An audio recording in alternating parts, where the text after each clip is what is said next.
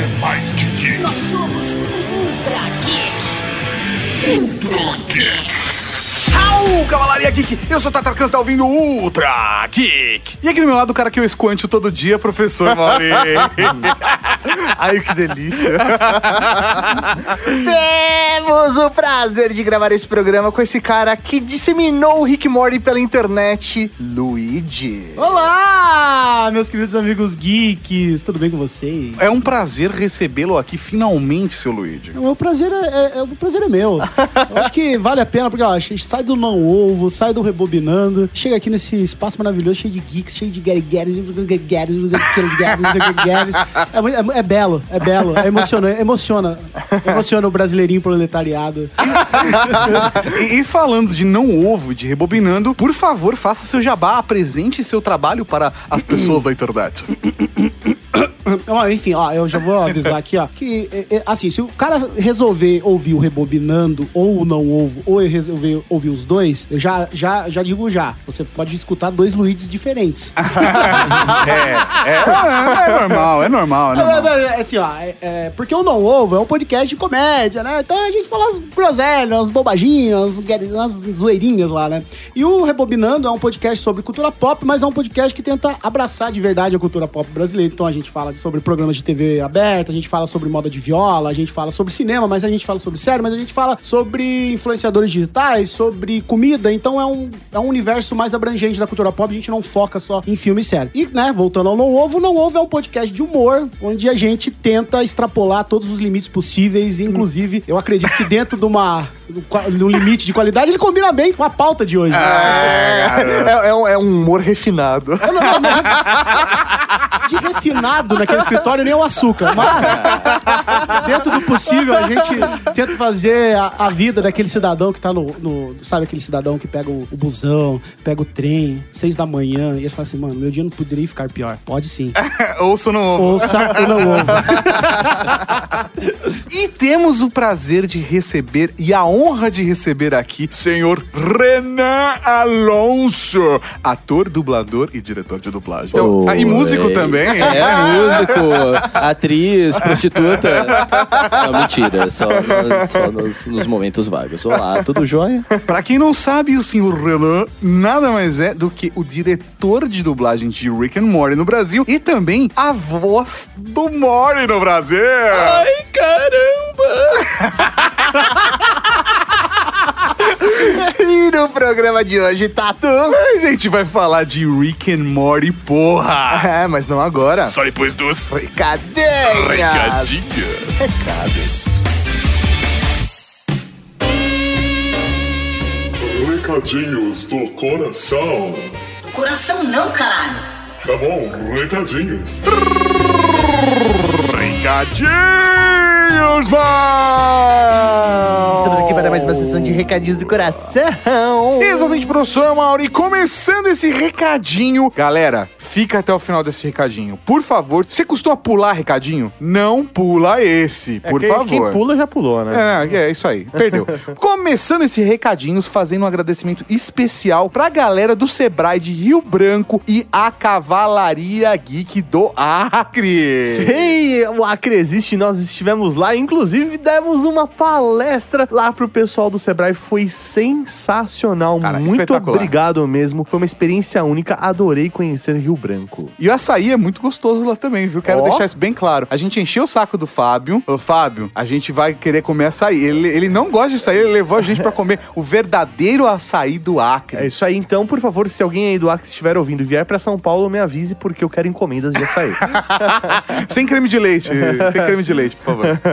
Muito obrigado mesmo, seus lindos, pelo convite e pelo, pela oportunidade, né? De conhecer essa cidade cenográfica que é maravilhosa. Realmente engana, viu? Olha.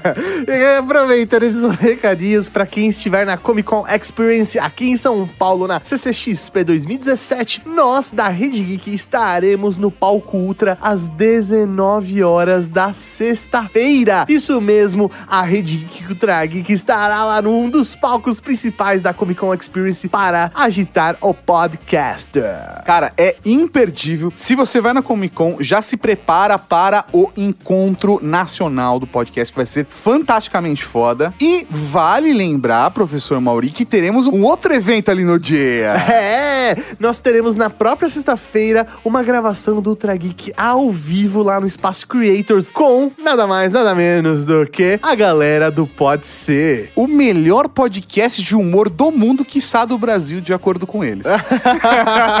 então, cara, vai ser fantástico. A gente vai juntar Ultra Geek com Pode Ser e fazer um Ultra Geek de improviso ao vivo no espaço Creators da Comic Con Experience essa semana, sexta-feira, dia 8, às 16 horas e 30 minutos. Então vai lá, aparece, participe dessa gravação ao vivo. Se você sempre quis ver como é gravar um Ultra Geek, é só colar lá no Espaço Creators na sexta-feira, às 16h30. E depois já vai pro palco Ultra, hein? Exatamente, cara. Porque tem que pegar fila. Se não pegar fila, fica pra fora. Mas isso aí não, já vai de mão dada contato e tal. vai todo vai- mundo é, junto. Exatamente. Até porque eu não estarei no palco esse ano, eu- esse ano é só você. É, Eu ainda falei, sou Maurício, sou Maurício. Só, só, Maurício. Sou Maurício, sou Maurício. Tô- hoje eu tô maluco, cara. Enxaqueca, gravando. Aí a gente depois só compartilha as coisas boas. Tá aqui. Agora não é mais assim. Vamos falar também, professor Mauri, do padrinho da Rede Geek. Isso mesmo, www.padrim.com.br barra Rede Geek. São só três Ws, tá, galera? É, vale. ó, galera, agora a gente vai botar pra fuder. Quem não estava sabendo, vai saber agora. Vamos fazer. Professor Mauri, o gerente ficou maluco. O gerente ficou louco. Quem apoiou a gente no mês de novembro, velho, vai ter uma bela surpresa agora. Se você é apoiador das cotas Coisa Linda de Deus e Ike Lindor, Ou seja, de 30 reais pra cima. você.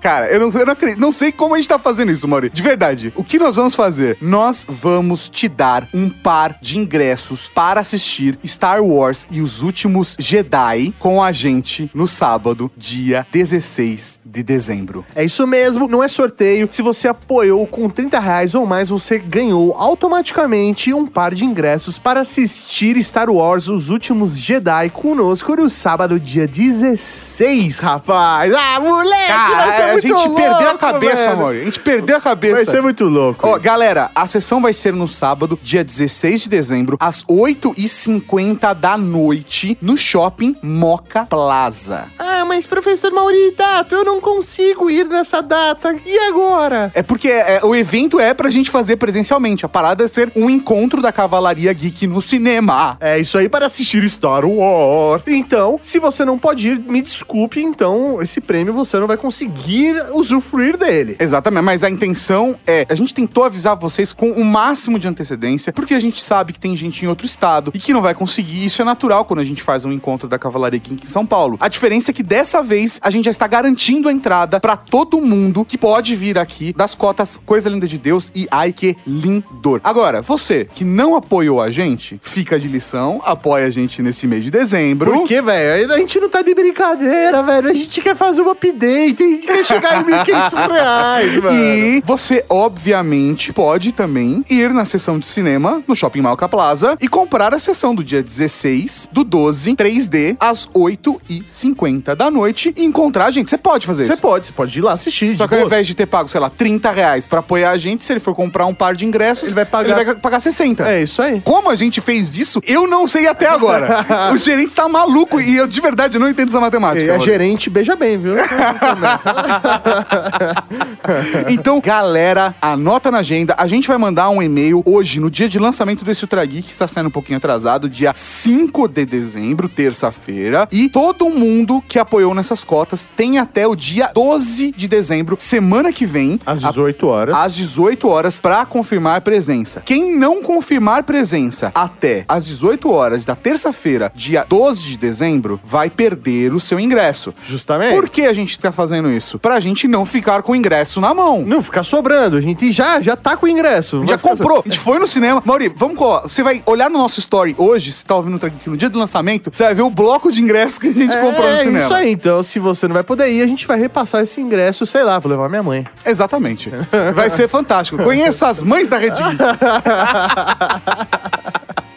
Então, já que a gente tá aqui nesse momento, coisa linda de Deus, vamos agradecer aquelas pessoas que também colaboram com a gente, porque nós não teremos leitura de e-mails. E aqui está todo mundo que vai ganhar um par de ingressos. É isso aí, então, um Raul aí pro Alex da Silva Gutierrez, Bruno Gouveia Santos. Clécio Ferreira, Cristiano Machado Rodrigues. Daniel Alexandre Moreira, Daniel Antônio Conter. Daniel Codinacano, Diogo. Fernando Favini, Júlio Tadeu da Costa. Kevin Costa, Leonardo Ribeiro Jacinto. Lino Dórega Júnior, Matheus Algarve. Nicolas Villalonga, Renan Bastos da Silva. Renan Gralha, Rodrigo Bueno Mascarenhas. Rodrigo Charlesberg, Chamber. Rodrigo Medeiros. e Igor Mota Viana. Muito obrigado a vocês, seus lindos, que apoiam a gente. E a todo mundo que apoia em todas as cotas. A gente tá fazendo um momento Raul aqui, né? Esse Raul especial pra galera do Padrinho, porque esse programa não teremos leitura de e-mails. Porque a gente, meu, teve que gravar ele em cima da hora por conta da sessão do cinema. Então, pedimos desculpa pra vocês, mas semana que vem a gente volta à programação normal e volta com o e-mail no programa. Com batismo, hein? Com batismo. Ah, é verdade, é verdade, com batismo. E, professor Mauri, pra gente encerrar,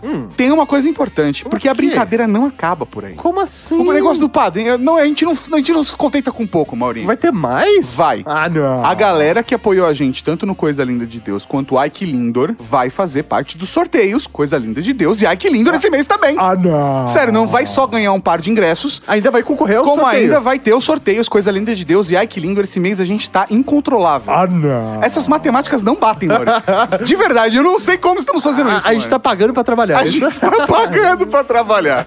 Então, galera, fiquem ligados. Semana que vem a gente já vai falar do sorteio pra vocês e quais serão os prêmios, tanto do Coisa Linda de Deus quanto Ai Que Lindo. Até porque vai ter a live da Cavalaria Geek, vai ter a live com os pauteiros, vai ser muito louco esse negócio. Exatamente, semana que vem a gente anuncia pra vocês tanto a data da live da Cavalaria Geek quanto a reunião dos pauteiros também. E ah, último recadinho, já que estamos aqui. Vamos lá, Maurício, vamos lá, fala aí. Você que é da Cavalaria Geek, não se esqueça de mandar aquela sua mensagem contando a sua história de final de ano, porque se tivermos um número respeitável de histórias, poderemos gravar um Ultra Geek para compartilhar com todo mundo. O prazo, pra mim, na minha cabeça, a gente não tá, não tá definido isso, tá, Maurinho? Mas é, vamos fechar isso agora. Pra mim, se até segunda-feira não tivermos, infelizmente a gente não vai conseguir cumprir a ideia dos pauteiros É isso, por é. conta disso. E aí? Tem dois programas que foram criados pelos pauteiros. Um deles já foi gravado. Um deles já foi gravado, está tudo certo. O outro, que é a ideia das histórias de férias da Cavalaria Geek. Se não tivermos até a próxima segunda-feira histórias suficientes pra gravar o programa, a gente vai substituir esse programa por outro programa. É isso. Beleza? Vai. Então é é isso, acho que já tem recado suficiente. Galera, muito obrigado, um Raul pra todos vocês. Uma fantástica semana e, cara, esse programa está foda. Para, cara. Aproveitem. Cara, a gente fez com muito carinho, de verdade, pra vocês. Um Raul, um beijo no coração de vocês. E aí, Tato, que tem agora, que tem agora, que tem agora? Agora tem podcast, podcast, Podcast. Squint.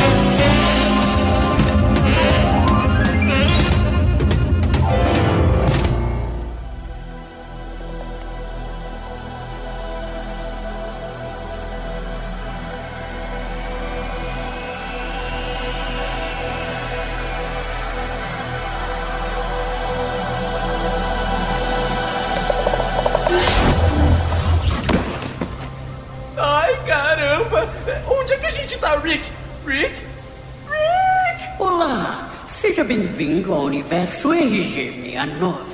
O quê? Mas que porra é essa? Rick! Não conheço nenhum Rick, garoto. Só sei que você apareceu e faz muito tempo que ninguém aparece por aqui. Ah, legal, mas eu tava indo pro Blip Sentidos com o Rick e. Você pode acender a luz? Eu não tô enxergando nada, cara. Luz? Ah, não dá pra ver nada mesmo. Eu vivo num universo unidimensional. Não se preocupa com isso, garoto. É, Aliás, é, qual é seu nome? O meu nome é Morty, mas é. u- unidimensional? Pelo jeito, você veio de um universo multidimensional, mas fica tranquilo. A gente não vai, tipo, rejeitar você ou te mandar pra um campo de concentração só porque seu universo tem mais ou menos dimensões. A gente já superou isso por aqui. Não, não, eh, eu, eu não tava falando disso, cara. Eu só quero voltar pro meu universo.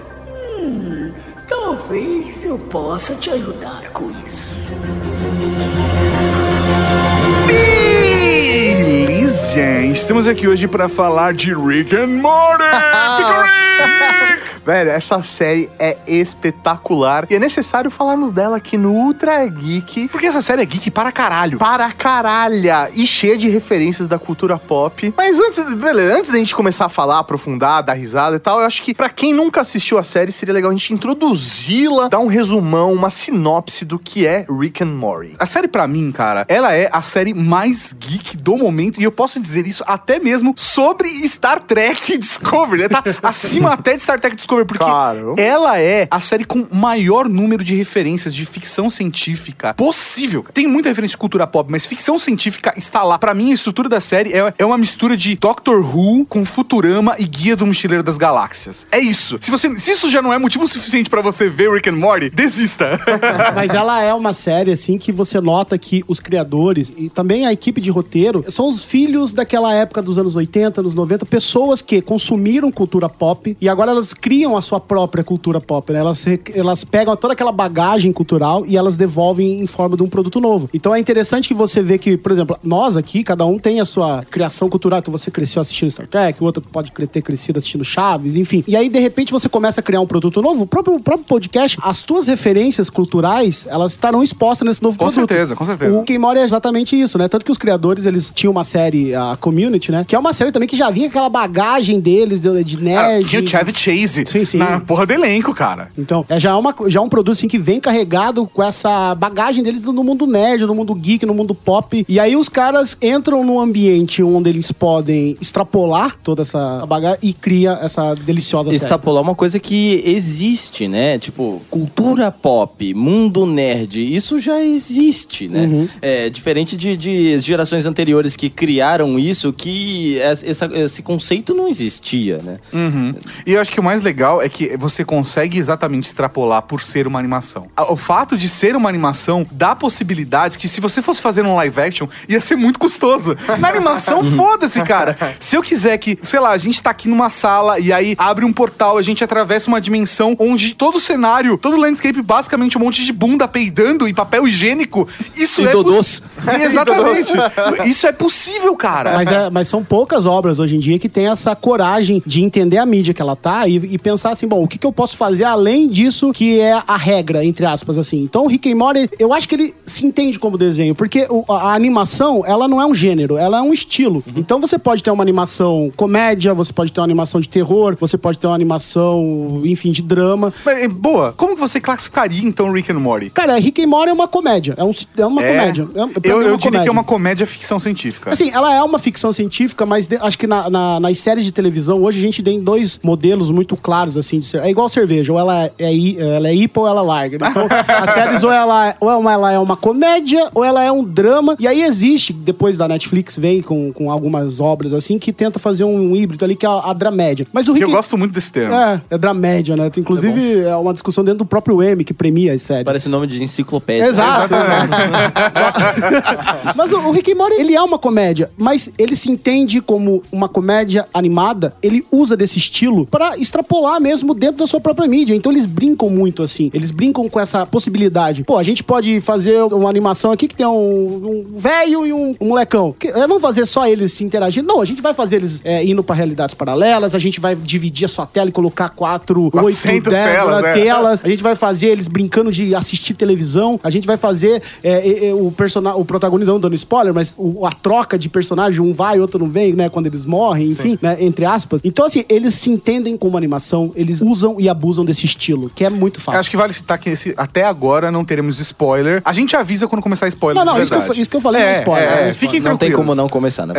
É. Vale citar que a série basicamente é a história do avô, que é um cientista maluco, da forma como era representado antigamente, pelo menos, mas ele é um cara genial, quase onipotente, graças à ciência. Não, não, não. Genial e bêbado, né? Exato. É, é a principal característica É, dele. ele não é um cara perfeito. Ele tem vários defeitos.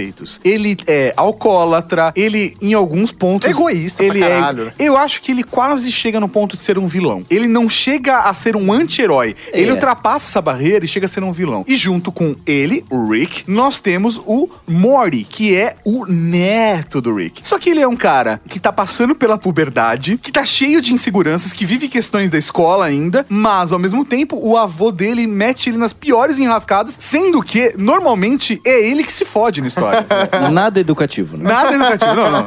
Não, o, o Mori, ele é o. Assim, aquele adolescente, o normal guy, aquela pessoa normal. Exato. Que de repente ela é exposta a um mundo fantástico. Então o Rick, ele é esse, o extraordinário acontecendo. E o Mori é aquele carinha ordinário, aquele moleque simples, aquele moleque normal, que é basicamente 99% da população. É, somos nós, sabe? é. É, nós. Acordo, vou pra escola, acho a escola chata, aí eu volto pra casa, me matriculo pro Enem, chego atrasado, viro mesmo. Enfim, ele é esse cara, entendeu? E a série é basicamente sobre a relação desses dois personagens, do avô e do neto, sendo que o avô vive o extraordinário e o neto vive o ordinário. E, e é o conflito dessas duas pessoas, uma vivendo o extraordinário e o outro o ordinário. E, obviamente, a gente se coloca, pelo menos no começo da série, na posição do Mori. Sim. Porque a gente faz parte, ele vive o que todo mundo vive. É, é. então, nós estamos dentro do ordinário. E quando o Rick aparece com o extraordinário, é foda, porque isso gera um monte de conflito. a gente assiste a série basicamente pelo ponto de vista do Mori. Então, da mesma forma que ele se assusta quando ele descobre que existem diversas. é, diversas não, infinitas é, realidades, o, o susto dele, a forma como ele reage tudo aquilo, é a nossa reação também. Fala, Meu Deus, então existem vários Luigi's espalhados. por aí." então quer dizer que existe um Luigi que é casado com a, com a- própria mãe, por exemplo? Exatamente. Ele uma- não descobre isso de uma vez só. né? É. Ele vai descobrindo aos poucos. né? Ele é até tratado, ele é diagnosticado como uma criança com certa deficiência Sim. mental. O que, é, o que é fantástico. Principalmente porque, agora, um pequeno spoiler que não vai estragar a série de ninguém, mas é o momento onde ele fica extremamente inteligente, né, cara? e a maneira como isso é retratado, eu não vou dar spoiler, mas é, é fantástico. Mas é o primeiro episódio, tudo bem. É, é, é, tá, tá, tamo Mas, mas eu tenho uma, pra mim, uma, uma série de TV que ela não se sustenta. Se você falar assim, ah, deu um spoiler, acabou a série pra mim. Não, gente, boas séries, elas conseguem se sustentar, conseguem ser espetaculares, mesmo você talvez sabendo o que, que vai acontecer. Ah, ou- Porque você só- vai passar é, pelo processo, Exato. né? Rick and Morty, bicho, fica tranquilo. Fica tranquilo. Rick and Morty é uma das grandes obras da cultura pop em 2017. Bicho, você pode. Se a gente contar Eu, eu agora... diria da década, pelo menos, cara. Sim, sim. Eu sim. diria, fica tranquileba. E como que foi a criação dessa série? A série, ela nasceu basicamente assim. Eu vou contar a, a historinha do começo. O Justin Roiland, ele é um, um voice actor, o que a gente traduziria como dublador, porque lá a maior parte dos atores acabam fazendo muita voz original, né? Então, na verdade, ele é um Lá voice nos Estados actor. Unidos. Isso. E ele faz, ele faz alguns personagens secundários, como, tipo, o Lemon Grab do Hora de Aventura. Ele faz. Puta, bem agora me deu branco. Mas ele faz vários Ao personagens. álcool, álcool. Eu tá- Estou bebendo um whisky da gravação.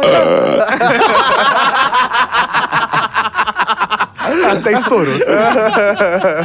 e, a, e a parada é a seguinte: em, em 2006, ele criou, na verdade, o que seria hoje o Rick and Morty como uma paródia de De Volta para o Futuro, que era The Real Animated Adventures of Doc and Marty, que era uma paródia direta, assim. Era, era o Doc e era o Marty. Era muito escroto, cara. Era basicamente pra um festival de curtas. E se você. Meu, eu vou deixar o link aqui no post pra você ver no YouTube. E é muito escroto, assim. É muito escroto de doedo. Tipo, é o tempo todo o Doc falando pro Marty: pra você salvar o universo, você precisa chupar minhas bolas.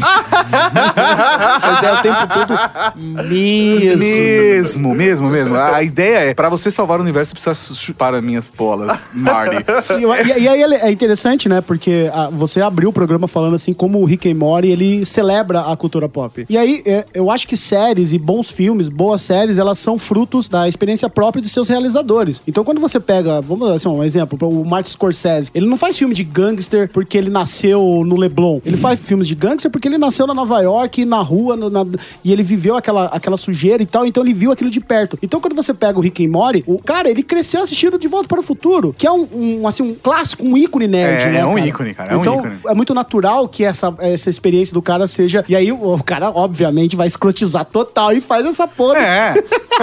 É, e- e- Porque a sensação que dá é que falaram, colocaram, ele falou, vai, faz o que você quiser. É, E quase isso mesmo, né? Cara, Na foi verdade, o isso. primeiro episódio, parece que o roteiro demorou seis horas pra É? ser é, exatamente. sentaram uma talagada de cerveja e vamos fazer essa merda acontecer. né? Exatamente, cara. O roteiro foi desenvolvido em seis horas, do primeiro episódio de Rick and Morty mesmo. Mas ele fez essa paródia de Volta pro Futuro, que era The, The Real Animated Adventures, né? A verdadeira aventuras animadas de Doc and Marty, seria a tradução literal da parada, pra esse festival de curtas. E um dos curadores do festival era o Dan Harmon, que é o cara que criou e roteirizou durante muito tempo a série Community. E essa série que levou ele pra outros patamares dentro do, do da indústria né, de, de entretenimento americana e ele acabou sendo reconhecido por isso. Quando ele foi chutado de Community, acho que foi em 2012, ele lembrou do, da- do projeto com o Royland, que eles tinham conversado, se empolgado, falou, vamos se juntar e vamos produzir de fato Rick and Morty. Na época, o Adult Swim, que é um canal só de animação adulta nos Estados Unidos, estava procurando uma nova série pra poder colocar dentro da programação. É, é, o Adult Swim tinha um bloco especial no Cartoon aqui no Brasil. É, pra quem é isso. da década de 90, Que foi 2000, né? censurado. É, porque associação de pais e senhorinhas católicas, é, sentiu-se revoltada com a Como programação. assim? É um desenho que fala de palavrão. Porque É. desenho é de criança, né? É, Detalhe, depois da meia-noite, que criança fica assistindo. Não, mentira. Mas isso,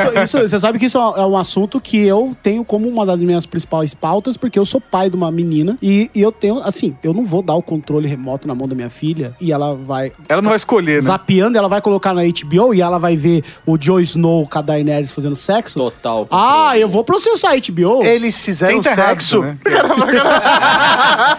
Porra, mano. pra você ver como que os pais, eles gostam, né? É- é Essa, esse tipo de censura. Não, vamos jogar. Não, é com responsabilidade minha. Ninguém faz isso, É. cara, na verdade. É, Ninguém é. faz Não, eu isso. vou ficar no WhatsApp aqui, minha filha pega o controle e assiste o Ah, a responsabilidade, a responsabilidade é dos pais de, Exatamente. de fazer essa, essa orientação. Mas voltando ao Adult Swim, eles estavam procurando uma nova proposta, né, para um novo programa. E aí o Harmon junto com o Ryland se juntaram para trazer a proposta. E colou. A galera surtou, eles fizeram esse roteiro em seis horas. e... Só que agora era um avô e um neto. Exatamente. Aí eles, obviamente, desenvolveram a história mais, mais do que lamber as minhas bolas. Porque tava, tava muito mais pra um tipo de piada mais South Park, assim, o caminho deles, saca? É, o Dan- bem mais agressivo. O Dan Harmon é um puta roteirista, na verdade, né, cara? Tipo, o Justin Roiland é genial no fato de o mesmo cara fazer voz pros dois personagens. É ele que faz o Rick, ele que faz o Mori, né, em inglês. Exatamente, mas o Dan Harmon é a alma do negócio, né? Ele que conseguiu dar a cara do Rick and Morty, né? Ele que conseguiu nessas seis horas trazer uma ideia genial pra essa, para esse talento nato que ele tem de fazer duas vozes. Ou, sei lá, uma boa ideia se transformar numa ideia genial, né? Porque é toda a experiência dele, né? Exatamente. E uma coisa fantástica, sabe aquele episódio que o Rick tá extremamente bêbado? Esse episódio que o Rick está completamente bêbado, que ele entra no quarto, vai falar com Sim. o Mori, etc. O Dan Harmon deu a ideia pro Roiling no estúdio se embriagar de fato para dublar. Genial. No documentário fala que, assim, de verdade, foram as horas de estúdio menos produtivas da história. é, mas é legal que ele falou assim: é, e eu achei a ideia muito boa, e eu embebedei ele, e a situação ficou bem criativa. É, e- mas, é- mas é engraçado que isso acaba criando uma mística em torno da série, né? É. Ah, tá, ó, o criador daqui de Rick and Morty, ele é tão descompromissado e tal, que ele bebe e grava e tal, e ele improvisa. E isso cria um culto à série, assim, que faz parte da, da, da- da experiência do cara. Fala, Pô, tô assistindo uma obra aqui que o cara, ele é tão incrível, ele é tão foda que ele improvisa na hora, bêbado. Sim, exatamente. E fica Mesmo bom. que, é, mesmo que ó, as horas mais criativas não sejam quando ele tá bêbado. mas, tipo, mas tudo bem. Mas- Nossa, sim, que sim. incrível. É, somando tudo, dividindo por dois, deu certo, né? Muito bom. Mas a cultura pop tá cheia disso, né? Da, da questão do improviso é, se tornar uma marca registrada de diversos filmes, né? Quando os caras falam de, ah, pô, aquela cena do Robert De Niro no Taxi Drive, né? É, You Talk to Me, não sei o que, foi improvisado. E aí o, o Martin Scorsese ligou a câmera e filme e tal. E aí, enfim, improvisado ou não, isso cria aquela mística. É, né? isso aí, E você se torna mágico, É, né? você se apaixona mais, assim. Quando o cara fala de Star Wars, que o Darth Vader, na verdade, ia- no primeiro filme, ele não ia ser o pai do Luke, ele não ia ser o... E de repente ele vê, então cara, puta... Apesar né? do George Lucas falar até hoje que ele desenvolveu toda a história do zero. Eu acredito no Jorge Lucas. Que absurdo. É, que pessoas são essas falando? É, pessoas? É, Você não ouviu? Eles estavam falando de mim, do Rick, e parece que eles estavam rindo bastante de qualquer coisa. Talvez isso seja algum sintoma da sua existência no universo multidimensional aqui. O que eu considero um universo, para você, é só áudio. Matematicamente falando, faria sentido você ouvir áudios paralelos desse universo. Parece que eles estavam me espiando. Isso tá ficando bizarro, cara. Mori, eu preciso que você foque a atenção nas vozes. Talvez eu consiga equalizar a sua existência no universo tridimensional deles. Equalizar? Todo mundo no seu universo é burro assim ou é só você? Eu vou tentar te enviar para um universo tridimensional onde você consiga voltar para a sua realidade. Entendeu? Caramba, não precisa ofender também. Eu não tô ouvindo mais nada. Se concentra, Mori. Essa pode ser a sua única saída.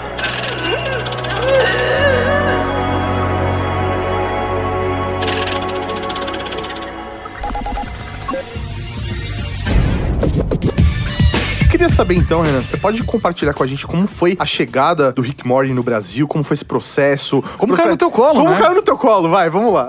Cara, literalmente caiu no meu colo. Foi bem isso. Eu tava trabalhando no estúdio de dublagem, Dubbing Company, de Campinas. E a gente já tinha feito algumas coisas. É um estúdio recente, de uns cerca de, hoje em dia, quatro anos de existência. Nossa, recentemente. Bem recente. E a gente já tinha feito alguns produtos, beleza, já tinha lidado com algumas coisas, mas, cara, Rick and Morty caiu literalmente como qualquer produto cai. Tipo, olha, você pode fazer isso? Beleza, podemos fazer isso. Só que, quando eu fui consumir o produto, porque foi uma direção artística minha, então quando eu preciso dirigir artisticamente, eu preciso consumir todo o produto pra lidar com todas as, todas as questões de continuidade, né, adaptações Entrar do no roteiro, universo entrar mesmo. no universo completamente da série e tudo mais. Eu olhei pra aquilo, primeiro episódio, que é o Rick pegando o Morty pelo pé e falando: Vem cá, moleque, filho da puta, vem cá.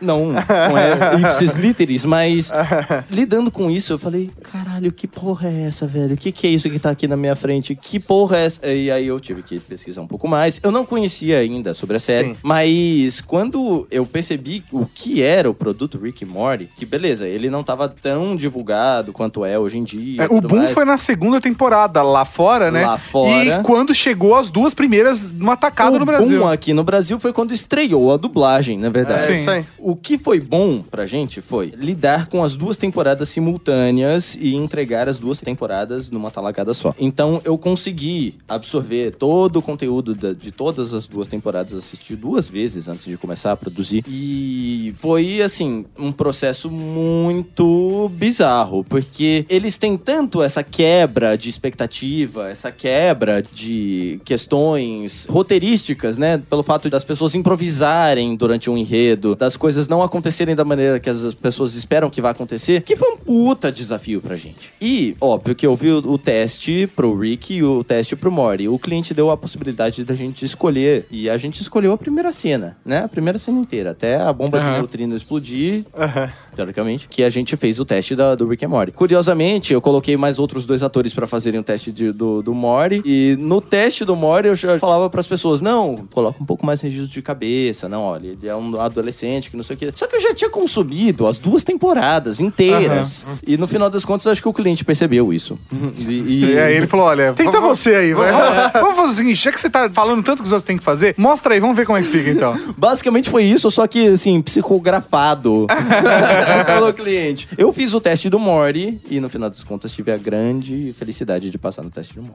Ah, Ah, fantástico. genial. Fantástico. Genial. E, e eu imagino que a galera da Dummy Company não tinha a percepção de quão foda a série ia se tornar e do boom que ia dar pra audiência do Cara, público. não tinha percepção do quão foda ela era até o momento em, em que chegou e a gente precisou consumi-la. Como qualquer série que você Sim. vai trabalhar na dublagem, você precisa entrar nela. A partir do momento que a gente entrou nela, a gente falou: Nossa, isso vai dar muito certo. Não, não tem, não tem, Não tem como menor dar errado. dúvida. Tipo, não tem a menor dúvida. A primeira cena já diz tudo. E o que é curioso na primeira cena de teste, né? Foi até a introdução do primeiro episódio, que não tem nenhuma cena de arroto do Rick. Ah, E aí, eu fiquei pensando, porra, velho, como é que a gente faz, né? Tipo, não sei o quê. A gente não pensou no ator, é, dublador, pra, pra fazer as cenas do arroto e tudo mais. Quem passou foi o Caio César. O Caio César, que, diga-se de passagem, não é o dublador do Rio de Janeiro, que faleceu e tudo mais. É um dublador de São Paulo, o Caio César Oliveira. É, Fantástico, inclusive, também. Fantástico. E quando chegou nas cenas do arroto, ele falou: Não, essa é arrotar, de boa, tranquilo. Nossa, cara, é você, velho. É você. É muito bom. Isso. É porque a rota é um desafio, velho. Nossa, velho. Porque assim, é, tudo bem, o Justin Roiland é muito foda em fazer isso, é muito foda. Mas ele tem um certo tempo pra fazer isso. Ele tem alguns takes pra fazer isso. Mas na Então, verdade, ele precisa... é dele também, né? E é Ele dele. pode fazer o que ele quiser. Ele que- pode fazer o que ele É, na, quiser. na voz original, ele vai lá e ele coloca o arroto aonde ele quiser na frase e onde, obviamente, encaixa na, na frase em inglês, né? E aí, quando você vai adaptar isso pro português, tem um momento exato do arroto e tem que fazer encaixar. Então, ou seja, você tem que ter o, jogo de super cintura. poder de conseguir arrotar a hora que você quer. Este é o momento em que é mais difícil dublar do que fazer a voz original. Tem momentos e momentos, mas esse é o momento mais difícil, porque tem que encaixar o arroto naquele momento em que existe o arroto na boca. o bom é que, nossa, Caio César, você é muito talentoso. Você consegue arrotar como Você ninguém. consegue arrotar como- como ninguém. Tudo bem que tem, tem falas em que ele arrota, o Rick arrota três, quatro vezes na mesma frase. É que às vezes ele arrota no meio da palavra. É. é arrota no meio da palavra, né? Tipo, rola um- É. uma técnica e tudo mais. Mas, tipo, ele conseguia fazer com maestria. Nem precisou tomar Coca-Cola, não, cara. Cara, Olha só! o cara coca quente, né? Dá aquela chacoalhadinha e bebe direto do gargalo, que aí vem. Já, já tava no- ali no, no frigobar do estúdio, né? Esperando se precisasse. Mas nunca precisou, cara. caramba, genial. Muito Eu, bom. eu achei interessante ele contar que quando eles receberam Rick and Morty, eles não tinham noção do que essa série poderia ah, vir se tornar, né? Hoje, Rick and Morty, quando você fala em cultura pop e principalmente no, no universo das séries, né? Carro-chefe. Assim, ela é top 3, 4, assim. No Com mínimo, certeza. No mínimo, ela é top 5, assim, de, Não. de fenômeno pop. O sétimo episódio da terceira temporada, pode tocar Virgin Alert pra mim, não tem problema. Cara, é um episódio tão foda, mas tão foda, que no IMDB ele está como um dos episódios com a maior nota da história da televisão. Eu acho que É é, o nove- o episódio. é, né? exatamente. Então, é, o MDB ele tem aquela é, estatística até 10, né? E existem alguns episódios de série que tem o 9.9. E aí você pega o Ozymandias do Breaking Bad, é a Batalha dos Bastardos do Game of Thrones. É, Inclusive saiu uma matéria recente no Amigos do Fórum sobre explicando como funciona isso. E aí são, acho que seis ou sete episódios que tem. Que legal, né? Você não falou em nenhum momento do Amigos do Fórum, né? Você falou do Não Ovo. É porque ele tá no podcast, então é Ah, mais tá. fácil pro cara. Então o link tá no post também, É, tá? vai estar no post. E, e, assim, são apenas quatro séries que têm a honra de ter episódios com 9.9 de nota no IMDB, que é o maior agregador de notas de usuários. Porque assim, quando você fala em nota, tem o Rotten Tomatoes, que é de críticos, o Metacritic, mas o, o IMDB, quando é... É a massa, né? É, de, de massa, São os né? espectadores. Do A galera. Então você tem Breaking Bad, você tem Game of Thrones, você tem Hannibal, você tem Personal... Personal of Interest. Interest. E agora você tem Rick and Morty. Entendeu? É a primeira animação a ter Primeira uma animação. nota 9.9 no IMDB. E é muito louco porque essa nota ela não diminuiu depois que saiu o episódio. É? Era expectativa, não. vai cair a É. nota com o tempo. É porque tem um deboche. O- a animação, ela é um, um estilo que as pessoas tratam como se ela fosse algo menor. Porque é desenho animado. É, coisa de criança. Coisa de criança, porque existe. Que foi, inclusive, o problema do Adult Swim, né? que a Sim, gente comentou. sim, porque sim. as pessoas viam que era desenho e tinham expectativa no Cartoon Network e esperavam que era coisa de criança. E nunca foi. Animação não é sinônimo de produto infantil. Animação é um estilo, assim como, sabe, um documentário. Um- Assim Até como filme- tem, sei lá, no ar, você tem Exatamente. animação. É, até filme pornô, cara. Filme pornô. Você pode ter um filme pornô infantil. Só ia ser completamente diferente do que você tá imaginando. Não ia ter sexo nenhum. Eles iam. É, tipo, o, o filme. Um o filme monte de cegonha é, voando com repolho. Dando beijo na boca, é isso. Você falou algo muito escroto, eu não consigo. Eu não consigo. Ah, para, para com isso, cara. Você grava no ovo. Vamos não vamos falar isso. Ah, o som de, de Michael Jackson. Ia ser foda esse filme. Michael Jackson, que mancada, né? Ele não tomou deu um toque-toque agora. Mas é isso. E a gente tá falando de uma série que, é, de repente, ela tá no panteão, no panteão de, de- de grandes obras. Sim, sim. Tá lá reinando ao lado de Breaking Bad, Game of Thrones, entendeu? Quando você vota, pelo menos aqui no Brasil, há dois anos no tempo, ela ainda era aquela coisa meio underground, assim, tipo, só Mas, os cara- caras do torrent que sabia, os caras de banco de série, os caras de, de fórum de discussão. E se você for ver, esse conceito que você tá colocando de que animação existe tudo isso que existe em série, na verdade, esse é um conceito que tá existindo concretamente por causa de Rick and Morty. Sim. Isso que é incrível. Vários elementos que antes só eram abordados, não eram abordados em animação, estão sendo abordados em animação de um jeito espetacular em Rick and Morty. Sim. Assim, o Rick and Morty, ele tem também um lance, uma questão ali do drama familiar que é muito... Pra, pra mim é o carro-chefe da série. A gente pode Sim. falar da questão do sci-fi, a gente pode falar da questão da filosofia niilista, que inclusive virou até um meme que- pra galera zoar os fãs de Rick and Morty. Ah, foi de Rick and Morty é niilista, enfim.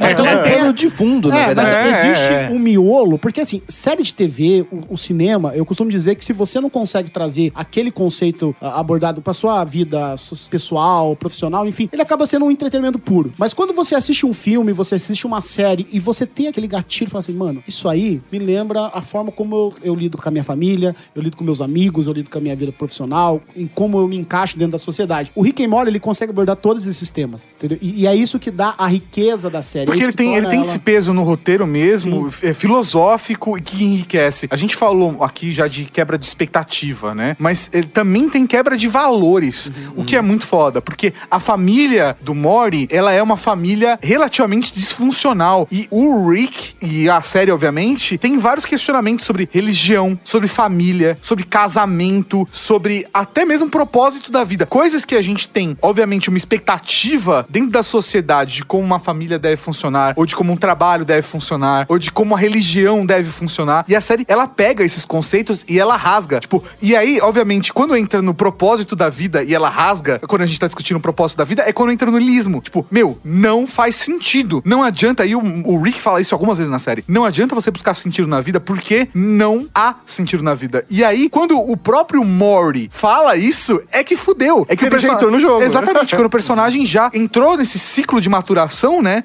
E ele entende esse extraordinário que é onde o, o avô dele vive. É, mas eu, mas eu acho assim que o, o Rick, ele adotar essa filosofia pra ele é muito conveniente, entendeu? Eu costumo dizer que é muito fácil quando você abandona a sua família e, e você negligencia a sua posição como pai, como avô, é muito fácil você falar que nada tem sentido porque você tá fugindo das suas próprias responsabilidades e aí você faz uso de uma filosofia de vida assim que não, nada faz sentido, então eu não vou agir como o pai que eu devo agir, o marido que eu devo agir, o avô que eu devo agir. Então, pro Rick, até certo ponto, quando você traz isso pra sua vida, é óbvio que dentro da série existe aquele contexto, que ele é o cientista, ele vivenciou algo tão extraordinário e tão incrível que o mundano pra ele se torna algo comum. E se ele se cansar e se morrer e acabar, ele vai pra outra dimensão. Ah, e tem esses momentos É, bem tem pesados. escapismo ali, né? É, mas, é. É, tem momentos bem pesados, inclusive, onde ele conclui que a melhor ideia é tirar a própria vida. É, assim. então, então pra ele. Eu acho que é exatamente esse ponto que você falou, porque o, o Rick, por ter vivido de tudo, As coisas perdem valor, perdem né? valor, cara. Tipo, e aí, é óbvio, eu acho que ele tem um pouco de conflito a- a- ao longo dessas três primeiras temporadas que já saíram. A série, ela iniciou em 2013 e hoje nós estamos na- no final, já acabou a terceira temporada, né? É, a primeira e segunda temporada estão disponíveis no Netflix, em, em áudio em português. A terceira temporada não, a terceira temporada... Muito bem dublado, por sinal. Ah, Ai, gente. Ai, muito bem dublado.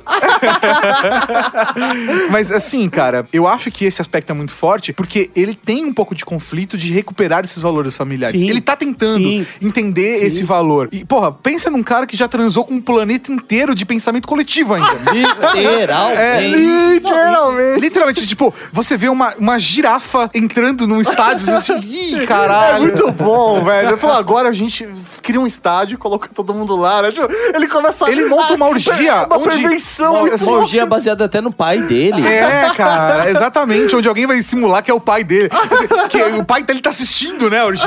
É, é- é um processo tão egocêntrico, tão foda e maluco, que o Rick, ele tem, tipo, porra, ele encontra o diabo e ele... Desafia. Desafia o diabo. E ele ganha fácil, cara. É, pô, exatamente. Eu acho que a questão é exatamente essa. E eu acho que tem uma representatividade na sociedade onde a ciência tá- tem ganhado cada vez mais valor e o Rick, ele é a representatividade disso. Da ciência acima da religião, a ciência acima dos valores da sociedade e a ciência acima de qualquer coisa. Eu acho que talvez esteja falando daquele episódio sobre Plutão é um planeta, né? Não, isso é Também. genial. E que eu acho que ali ele, também traz uma questão do debate sobre a forma como hoje em dia se tornou muito. é, Isso é muito escroto dizer, mas parece que se tornou normal você questionar a ciência numa questão assim que. Como se fosse uma crença Ah, religiosa. não, não. Como se assim, a, a questão da Terra plana fosse algo que a gente, de uma sociedade Devemos saudável considerar. E, e uma sociedade próxima, devia se debater. Mas as pessoas. Reclama isso pro Cid, que fez até vídeo sobre essa porra. Enfiado.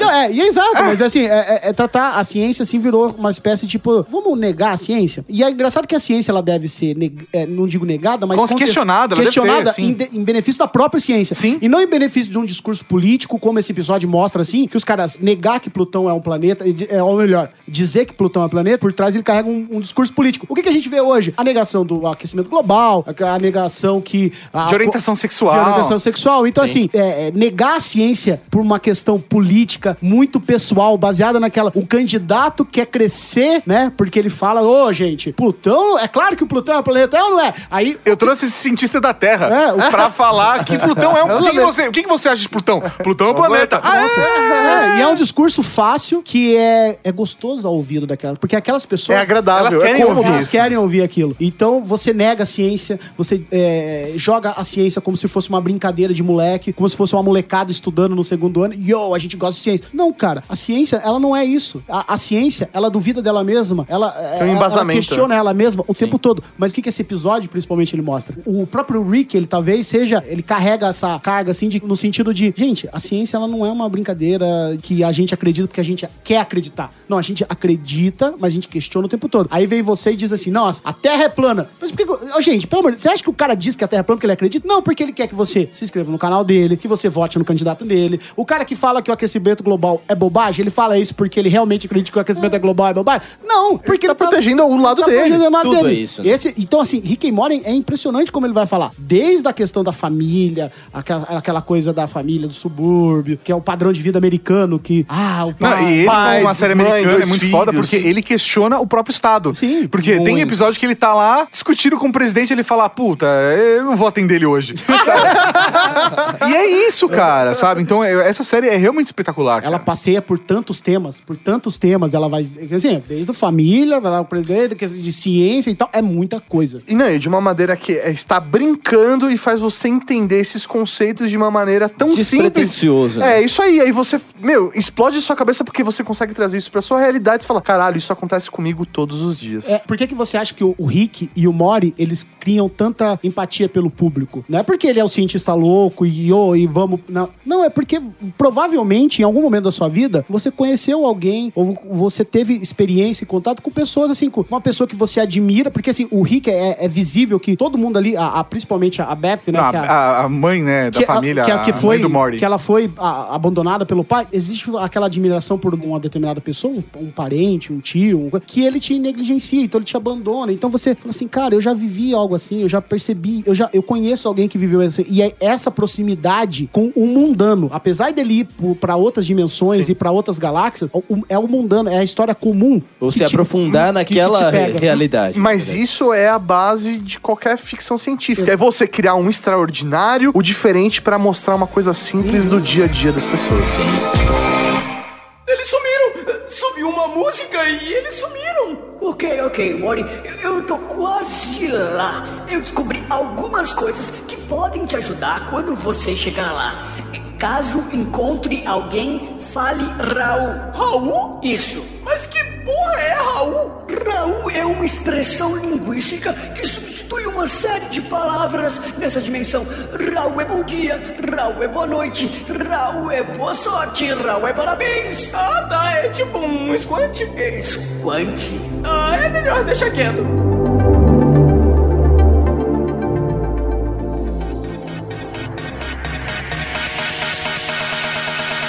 Agora que a gente tá falando completamente solto, livre, mas a gente não falou dos personagens. A gente falou do Rick, a gente falou do Morty, a gente falou um pouco da Beth, mas vamos discriminar todos os, pelo menos, personagens principais da série. E aí a gente consegue desenvolver melhor a conversa. Acho que a gente já falou da Beth, Não, tem um detalhe da Beth que eu acho importante. que ela é, só pra falar, ela é a mãe do Morty e filha do Rick. Isso aí, porque ela tem um conflito um pouco mais complexo dentro dessa relação, porque é o conflito do pai, que abandonou ela, né? Abandonou ela quando era criança, e tem o conflito da frustração dela de ter engravidado. Que ela engravidou como adolescente. Como né? adolescente e não ser médica, que é o que ela gostaria de ser, e ela só Ela queria, ser, um- ser, ela queria ser cirurgiã, mas ela é uma cirurgia de cavalo. Então isso é genial, porque é o que deu, né? É, Frustração em primeiro lugar. É, não, é frustração. A vida dela é frustração, mas me- ela é mega positiva. Tipo, ela é, ajuda a segurar a família mesmo assim. Mas né? ela só casou com o Jerry, que é o pai da família, por conta da Summer, né? Por conta da primeira filha. Engravidou. Ela engravidou da Sem filha. querer, É, exatamente. Gra- Engravidou por acidente, sabe, sei lá como. O que é fantástico, porque às vezes o Rick mesmo fala assim: ah, tudo bem, você vai chamar minha atenção agora e vai ficar falando como você comeu minha filha no colegial.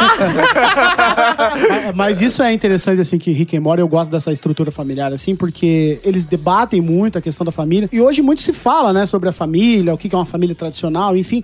Mas eu acho que quando você cresce num âmbito familiar com, com pai, mãe, tudo certinho, meu irmão, tudo funcionando bem, assim, apesar de parecer que você é o sujeito comum, não, cara, você é uma exceção. Hoje em dia, é muito difícil e esse... assim, você tem uma, uma, uma estrutura familiar. estrutura Você tem familiar uma bem família, resolvida. cara. Não, É bem isso. resolvida, assim, Sim. sabe? Então, assim, o que o Rick and Morty é interessante é que, assim, que ele, ele abraça uma... São vários conflitos que a gente encontra em muitas pessoas. Então, você tem desde ali, da Beth, que ela foi abandonada pelo pai. E, e, assim, pai e mãe, eles possuem as mesmas responsabilidades sobre uma criança. Então, o pai abandona, né, que é muito comum hoje. É, não se acha- fala da mãe da, da Beth, É, né? então, Tipo, é. tem até um, algumas teorias, etc. Assim, não fala-se muito dela. É. Em um episódio até dá a intensidade do que Sim. aconteceu, mas a mãe não existe. A mãe Sim. morreu e aí é- seria só o Rick. E ele abandonou ela. Então a Beth, ela tem sérios. Como São é traumas, trata? é traumas, é dead mesmo. issues, né? É. Que tem uma, expressão em inglês que é exatamente isso. Ela tem problemas de papai, né? É, E aí, ela depois ela vai entrar num relacionamento e vai ter uma gravidez precoce. E essa gravidez precoce ela vai entrar num casamento que era muito comum. Hoje em dia, acho que a gente tá meio que mudando esse paradigma que era perdeu a virgindade já tem que casar com o cara. É, isso aí. Mas ah, grávida, tem que casar. Enfim, e aí ela já começa assim, toda na vida dela. Eu, inclusive, eu acho que a, a Beth é uma, é uma das minhas personagens. Talvez a minha personagem favorita dentro da série, porque eu acho que ela é o centro de todos os traumas e problemas daquela família, assim. Porque ela foi abandonada pelo pai, engravidou precocemente, entrou num casamento que ela não queria, e ainda assim. E, ela... o, e o fantástico é que o marido dela, né? Que é o Jerry, ele é um babaca, É, né? mas ele é o estereótipo daquele marido que se vê como o provedor, que ele acha que todo homem tem essa questão do O macho alfa, provedor. É, provedor. Só que ele não é, né? Só que ele não é e ele se frustra com isso, entendeu? Mas todo macho alfa acha que ele não é. Aí você vê toda a maluquice na vida dessa mulher, que ela teve uma filha que ela não. de- Não é que ela não deseja a filha dela. que Ela não planejou. Mas ela não planejou. Não foi uma coisa que, por exemplo, quando o cara tá num relacionamento estável de 5, 6 anos, não existe essa de filho não planejado. Bicho, se você faz Pode sexo. acontecer alguma coisa, É, vai, vai acontecer. Agora, ela transou com o cara num baile de ver. Tanto que a filha dela é Summer, né? É. Entendeu? Então, assim, é tudo. muito bom é, ah, fantástico. Então, ela é uma pessoa que ela vive toda. É como se assim, toda a experiência negativa daquela família, o centro fosse ela, sabe? E aí aquela questão da, da mulher sempre ser a responsável pela criação dos filhos, e que se o marido abandona a culpa é da mulher. Então, ela é o para-choque. E eu gosto muito de como a série é, dá o devido valor narrativo pra ela. Ela sempre aparece na trama, ela é constantemente colocada ali como centro, e eu acho que isso é muito importante pra você entender que, no fundo, ali, quem tá sofrendo e quem sofreu é a Beth, cara. Ela foi. aba- Esse Rick que todo mundo paga pau e todo mundo quer ser. É, ele- ele, ele é um pai que abandonou o filho. É isso aí. Puta herói. Não é, É. um puta herói, né? É, não, ele é um vilão, ele é um vilão, cara. Na minha opi- Na minha opinião. Não, tanto que ele é um vilão que a galáxia caça o maluco, velho. exatamente. Ele é um vilão. Não só a galáxia, mas todas as realidades da galáxia. Exato. ele. Então, por isso que ele ac- acaba criando uma cidadela só de Ricks para se protegerem, né? Porque até nos universos paralelos ele é caçado. E ainda assim, dentro dessa cidadela. é, o Rick da Terra. Essa cidadela ainda tem os problemas sociais dentro dela, porque ele é tão genial que ele é completamente imperfeito. Sim. É isso aí mesmo. Exatamente, Exatamente. exatamente, cara. E acho que por último, dessa família, pra gente apresentar os personagens, falta falar da Summer, que é essa filha. ado- Ela sim já é uma Ah, adolescente. a gente não falou né? de Jerry. Jerry, A Jerry né? também. É, dá pra então, é que destrinchar, o velho. Jerry, cara. E tem um, tem um episódio fantástico, não vamos descrever ele ainda, a gente ainda não entrou na fase dos Não spoilers. tem spoiler ainda? Ah, a gente não lançou nenhum spoiler por enquanto. ideia, pode né? Não pode ter. ideia. A partir de agora tem spoiler, foda-se. vamos lá. Ah, a partir de agora, spoilers. Alerta. Mas tem um episódio fantástico que é quando os dois, o Jerry e a Beth, vão para uma colônia de terapia de casais. E você enxerga como que o Jerry vê a Beth, como que a Beth vê o, o- o- Jerry. E é muito foda porque eles acabam criando um monstro. E aí é muito foda o alienígena gritando, tipo, não, eles têm codependência! tipo, e eles abordando um assunto que é muito sério da sociedade de relacionamentos de codependência, que é uma parada absurda, cara. A gente discute muito relacionamentos abusivos, mas a codependência é tão agressiva quanto e a gente não discute. e aí, cara, cara, é, isso, é, isso é desenvolvido na trama de um jeito tão genial, cara. Não, E, e você vai, vai colocar várias espécies de vários alienígenas, mas os humanos criam essa codependência de uma maneira natural. É. Vo- Você com certeza viu uma tia, um tio seu que criaram essa codependência no final Sim, das sim. contas. Os seus É próprios pais, ou você É, é, é. Não, e o Jerry ter aquela postura, tipo, a- o, o- ser a figura que você às vezes se enxerga naquilo de ter a frustração de não conseguir um emprego fixo, a Ele é frustração de não ser, né? não ser bem sucedido no seu trabalho. Meu, ele tendo que lidar com isso, tendo que lidar. Isso é a família, né? De É, você sim. querer ser o macho E a família que e dá ser. moral pra ele também, É né? isso aí, porque genial. se perde o respeito, Ele né? é o, é o legítimo, aquela pessoa assim que ela transforma o fracasso dela e ela quer ser digna de pena e ela quer que as pessoas notem ela porque eu sou um coitado, né? Eu sou um fracassado. Então, é- essa dependência que ele tem da, da, da Bev é justamente isso. Você não pode me abandonar porque. E assim, você falou da ficção científica que ela nos leva nas estrelas, nos extrapola, cria tecnologia pra falar do nosso problema. Então, o Jerry, é, é quando ele vai lá nesse planeta que criam monstros a partir deles, é justamente isso. Ele é um cara inseguro e ele torna a insegurança dele uma prisão pra Beth. Assim, é, é basicamente isso. Se você terminar comigo hoje, eu vou me matar. É, ele isso fala isso pra ela, no- acho que inclusive no primeiro episódio.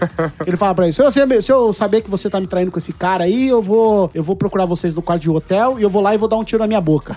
Então ele, ele transforma a, a É dependência. uma punição, né, Uma pra punição ela. pra ela. Como se ele estivesse punindo ela diariamente, sabe? Ah, eu sou um lixo, eu sou um É- bosta. é agressivo, cara. Mas você não pode me abandonar. Você tem que ter pena de mim. Ele quer, ser- ele quer que as pessoas sintam pena dele. Ele é aquele. Ele é, rela- idiota, machista pra caralho, mas ainda assim ele se vitimiza. Ele é, o vitimista, ele transforma o vitimismo dele na, na, na forma como ele se relaciona com a Bev. Então, assim, ele é um, ele é um excelente personagem também pra você entender o quanto Rick e Morty, ele fala o tempo todo sobre família e relações pessoais. Não, e é muito rico porque, na verdade, se você for ver o Jerry ao longo das três temporadas, assim como a Summer ao longo das três temporadas, assim como a Beth ao longo das três temporadas e o Morty, todo mundo ali se desenvolve muito. O Jerry da terceira temporada é outro Jerry Sim. do que o Jerry da primeira temporada. Sim. Sim, o Jerry no primeiro episódio ele tá questionando se o Rick deveria mesmo passar tanto tempo com o Morty. E no, na terceira temporada, a relação já é completamente outra, saca? E assim, obviamente, só pra deixar claro, os spoilers são até a terceira temporada. Então, foda-se, a gente vai falar de tudo, cara.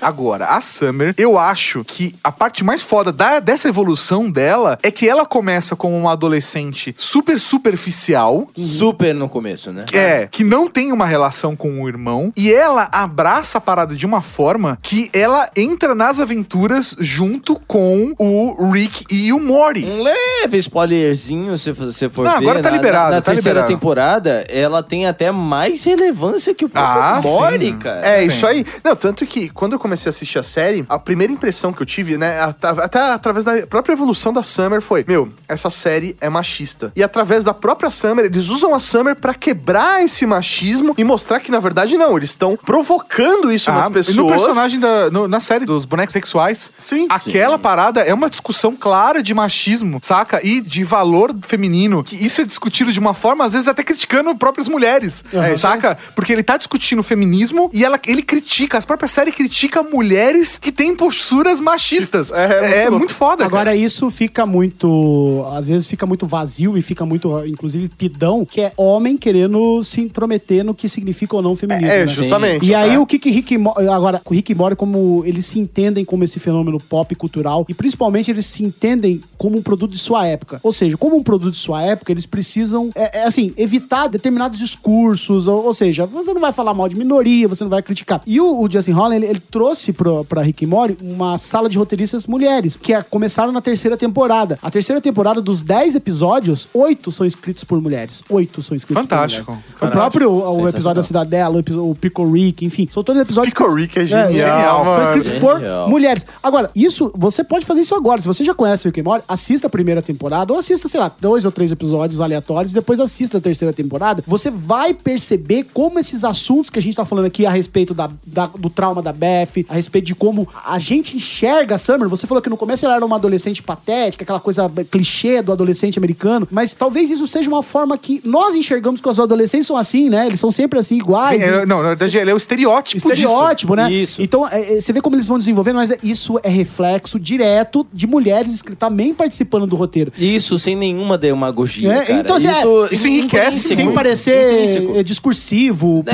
professoral, nem sabe? Estou, estou aqui para ensiná-lo. nada. Ou ser lacrador, não, ele só tá ali, Não, velho, pra só tá mostrar ali. isso. É que- tão foda e é tão verídico que é isso. E isso acontece pelo próprio discurso. Não precisa ninguém impor isso. Não, isso só tá acontecendo porque é isso. Eles não que querem que te ensinar. Essa, é a- essa é a grande palavra. É uma coisa, eu chegava lá assim, olha, você, olha não, não abandone seu filho. É, Doutrina. é, é lógico que é errado. Aham. Ó, não abandone seu filho, porque eu, Luigi, macho aqui, esquerdo macho, acho que é errado. Outra coisa... é, Esquerdo macho.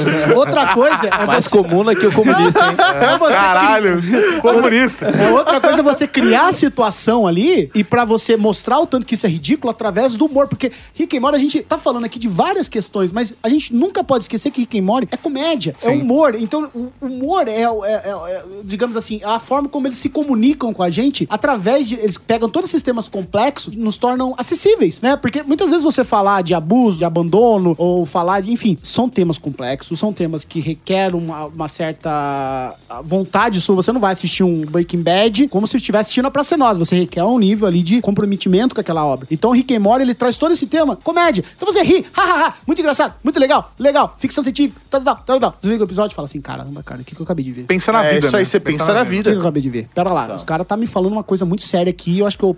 Então, assim, você continua buscando aquilo. É muito bom. E aí vem aquela parada, né? De como um público que às vezes assiste Rick and Morty pode ter tanto preconceito, pode abandonar um filho. O cara idolatra isso, ele gosta disso, mas Ele ele, não faz, entende, né? ele, não destrincha, ele não faz o raciocínio daquilo, né?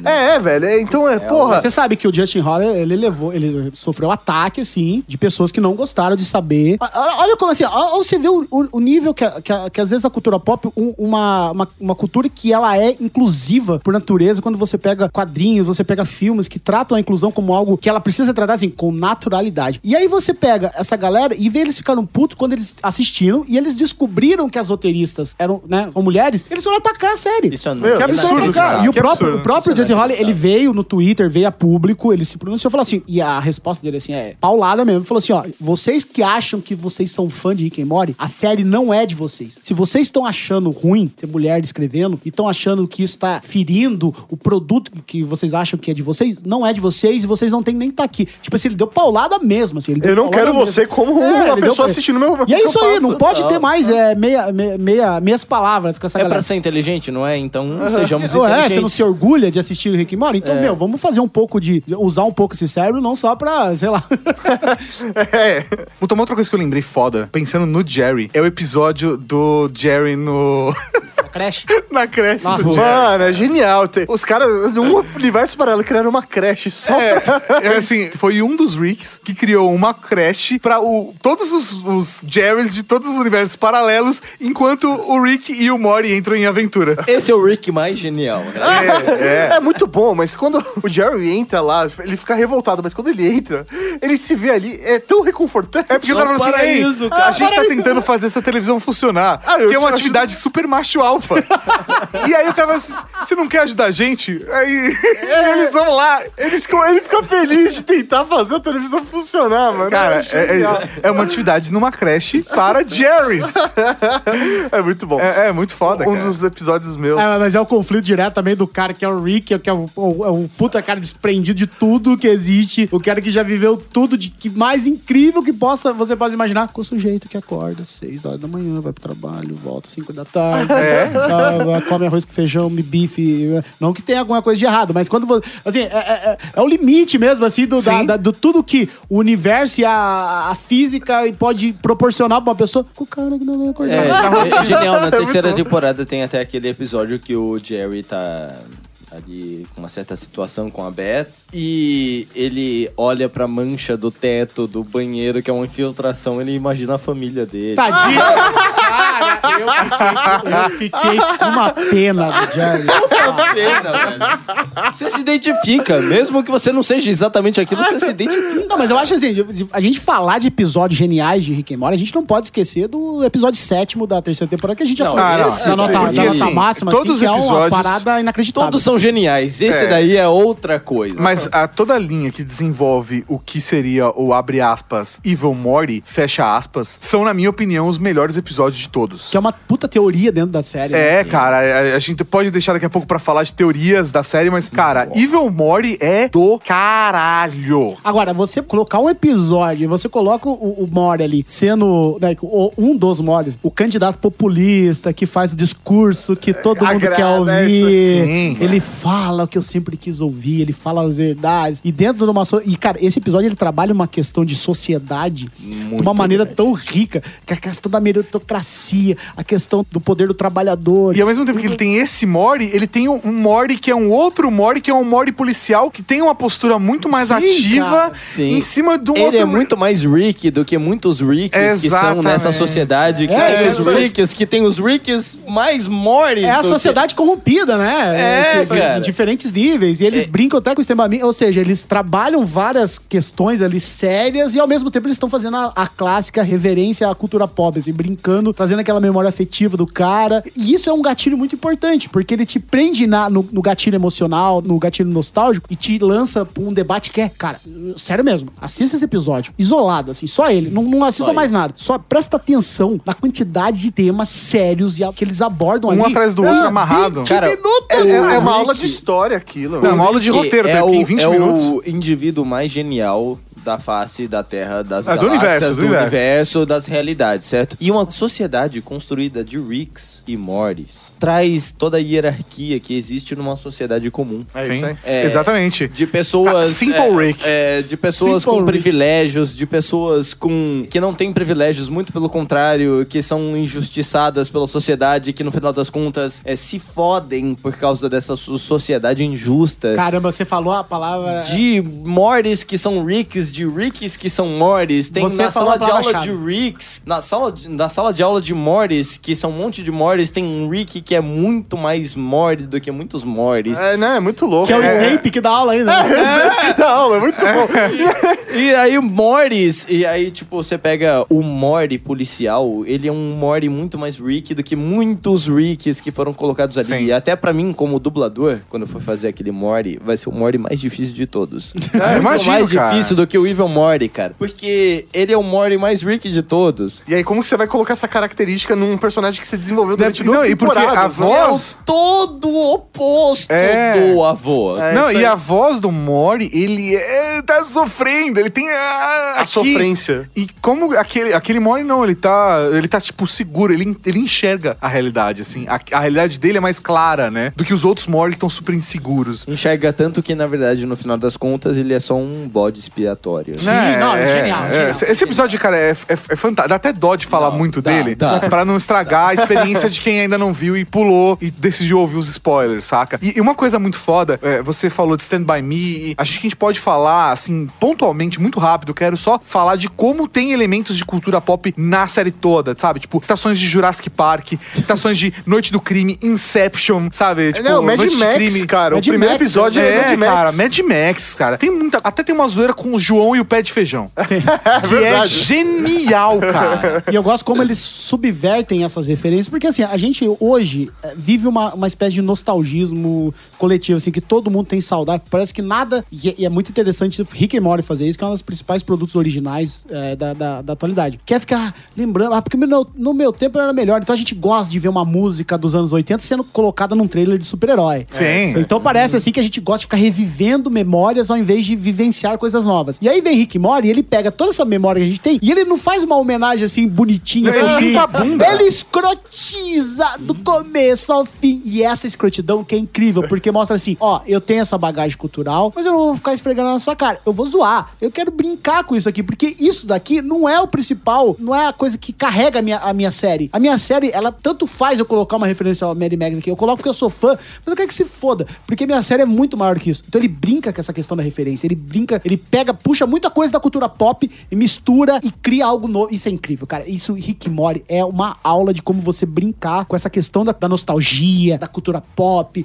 E, e ele não fica assim nostálgico. Tipo, ele não brinca assim, por exemplo, seria muito fácil eles fazerem uma referência e ficar assim, pô, naquela época era muito melhor, né? Pô, olha só que coisa incrível. A gente não é capaz de fazer algo novo. Não, a gente é capaz de fazer algo muito melhor. Rick and Morty. É picorê!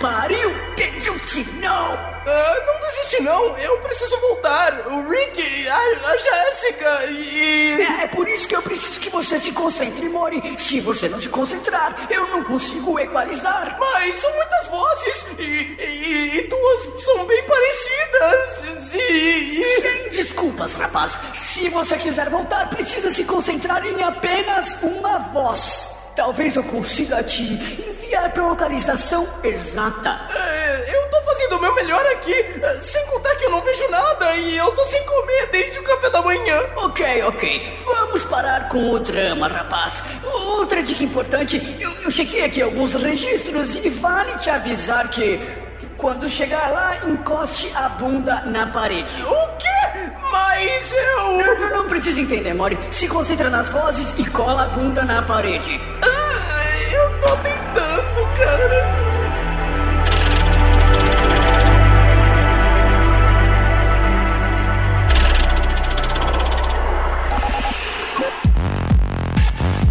O episódio do Pickle Rick é um dos meus episódios favoritos, porque eu gosto do que ele significa. E aí eu li um texto na internet, assim, de um, de um garoto, e ele, o pai dele era alcoólatra e, e abandonou mesmo a família dele. Ele, o pouco tempo que ele conviveu com o pai, ele tinha um pai alcoólatra. E aí ele conta que ele assistindo esse episódio, ele traça um paralelo da vida dele com o pai alcoólatra com o Rick. E aí uma coisa que me engatilhou, assim, eu sempre tinha isso na, na cabeça. Eu falei, cara, pensa bem, às vezes o pai deixa de viver com a família dele, no caso do moleque, ele fala assim, porque meu pai era alcoólatra, ele não queria me assumir como filho, ele não queria é, ficar com a minha mãe. Então ele, ele sumia, ele preferia beber, ele preferia estar com, com, a- na- com os amigos, fazendo o caos, do que estar com a gente. E aí ele fala assim: no caso de Rick e Morty, a gente tá falando de um cara que ele, ao invés de beber, ele pode se transformar num picles. Aí a minha cabeça fez assim, ó, bum. É É isso. É o cara que ele abandona a família, ao invés dele beber, ao invés Sair. dele trair, ao invés de ele A fazer. fuga dele? A fuga dele é se transformar num picles.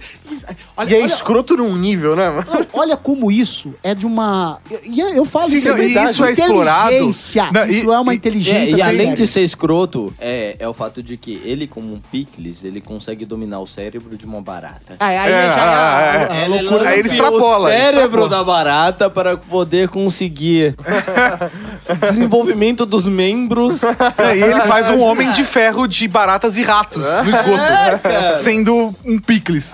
E, e- e o pior de tudo é que a situação chega no final, onde a família está numa terapia coletiva e a situação é abordada claramente. E assim, o episódio não desenvolve isso e deixa na entrelinha. Ele desenvolve e esfrega na tua cara, até o ponto onde, depois que tá tudo muito claro, o Rick vai lá, zoa as crianças no carro. E a Beth, que poderia ter mandado ele tomar no cu, falar, não, você não entendeu essa porra, ela de novo entra na relação com o pai, tipo, e aí ela, ela sobe um degrauzinho, porque ela, tipo, abraça, sabe assim, ela abraça a brincadeira dele, se une a ele, e aí isso até gera uma teoria muito foda, né? Porque no final, o que é a Beth na terceira temporada? Ela é um clone, no final da terceira temporada ela já é um clone, ou não, ela é a Beth original? Eu acho que isso é tão incrível, Nossa, como os caras isso. colocam isso, É. que pra mim, eles estão assim, ó, com a mãozinha fa- na trás da cabeça, de óculos escuros, tomando ver e falando.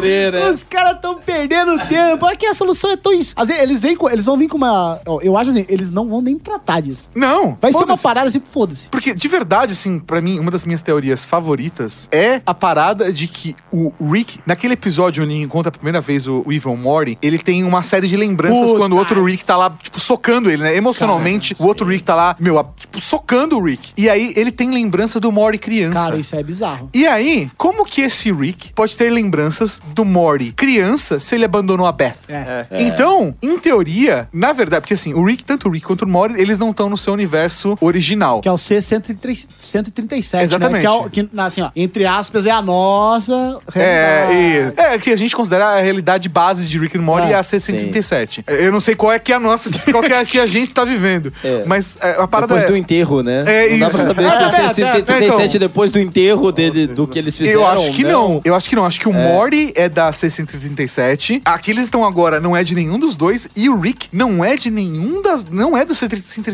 Porque, na verdade, como ele tem lembrança do, do Morty criança, é capaz que esse Rick, o Rick mais Rick de todos, ele não seja. Tipo, ele veio de outra. Esse cuzão. O É. Morty bebê, então, é o Evil Morty? Cara, então, tem essa parada dessa teoria de que o Morty bebê, dessa lembrança dele, é o verdadeiro Evil Morty. Porque como ele conviveu muito com o Rick desde bebê, Ele pode falar. Ele é um Mori mais Mori. Ele é um Mori mais Mori, ele é um Mori mais inteligente, ou um Mori mais próximo do Rick também, não sei, né? E ele foi se tornando cada vez mais evil com o tempo.